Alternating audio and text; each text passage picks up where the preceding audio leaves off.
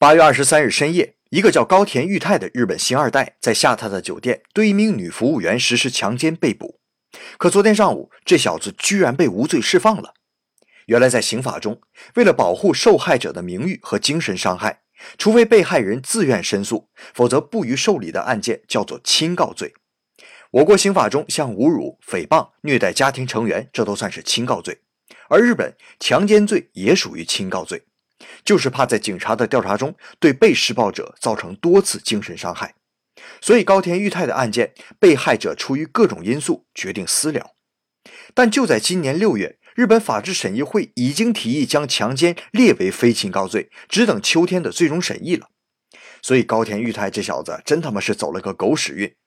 不过相信经过这次的风波，这个提案最终会顺利通过，今后会保护更多的女性。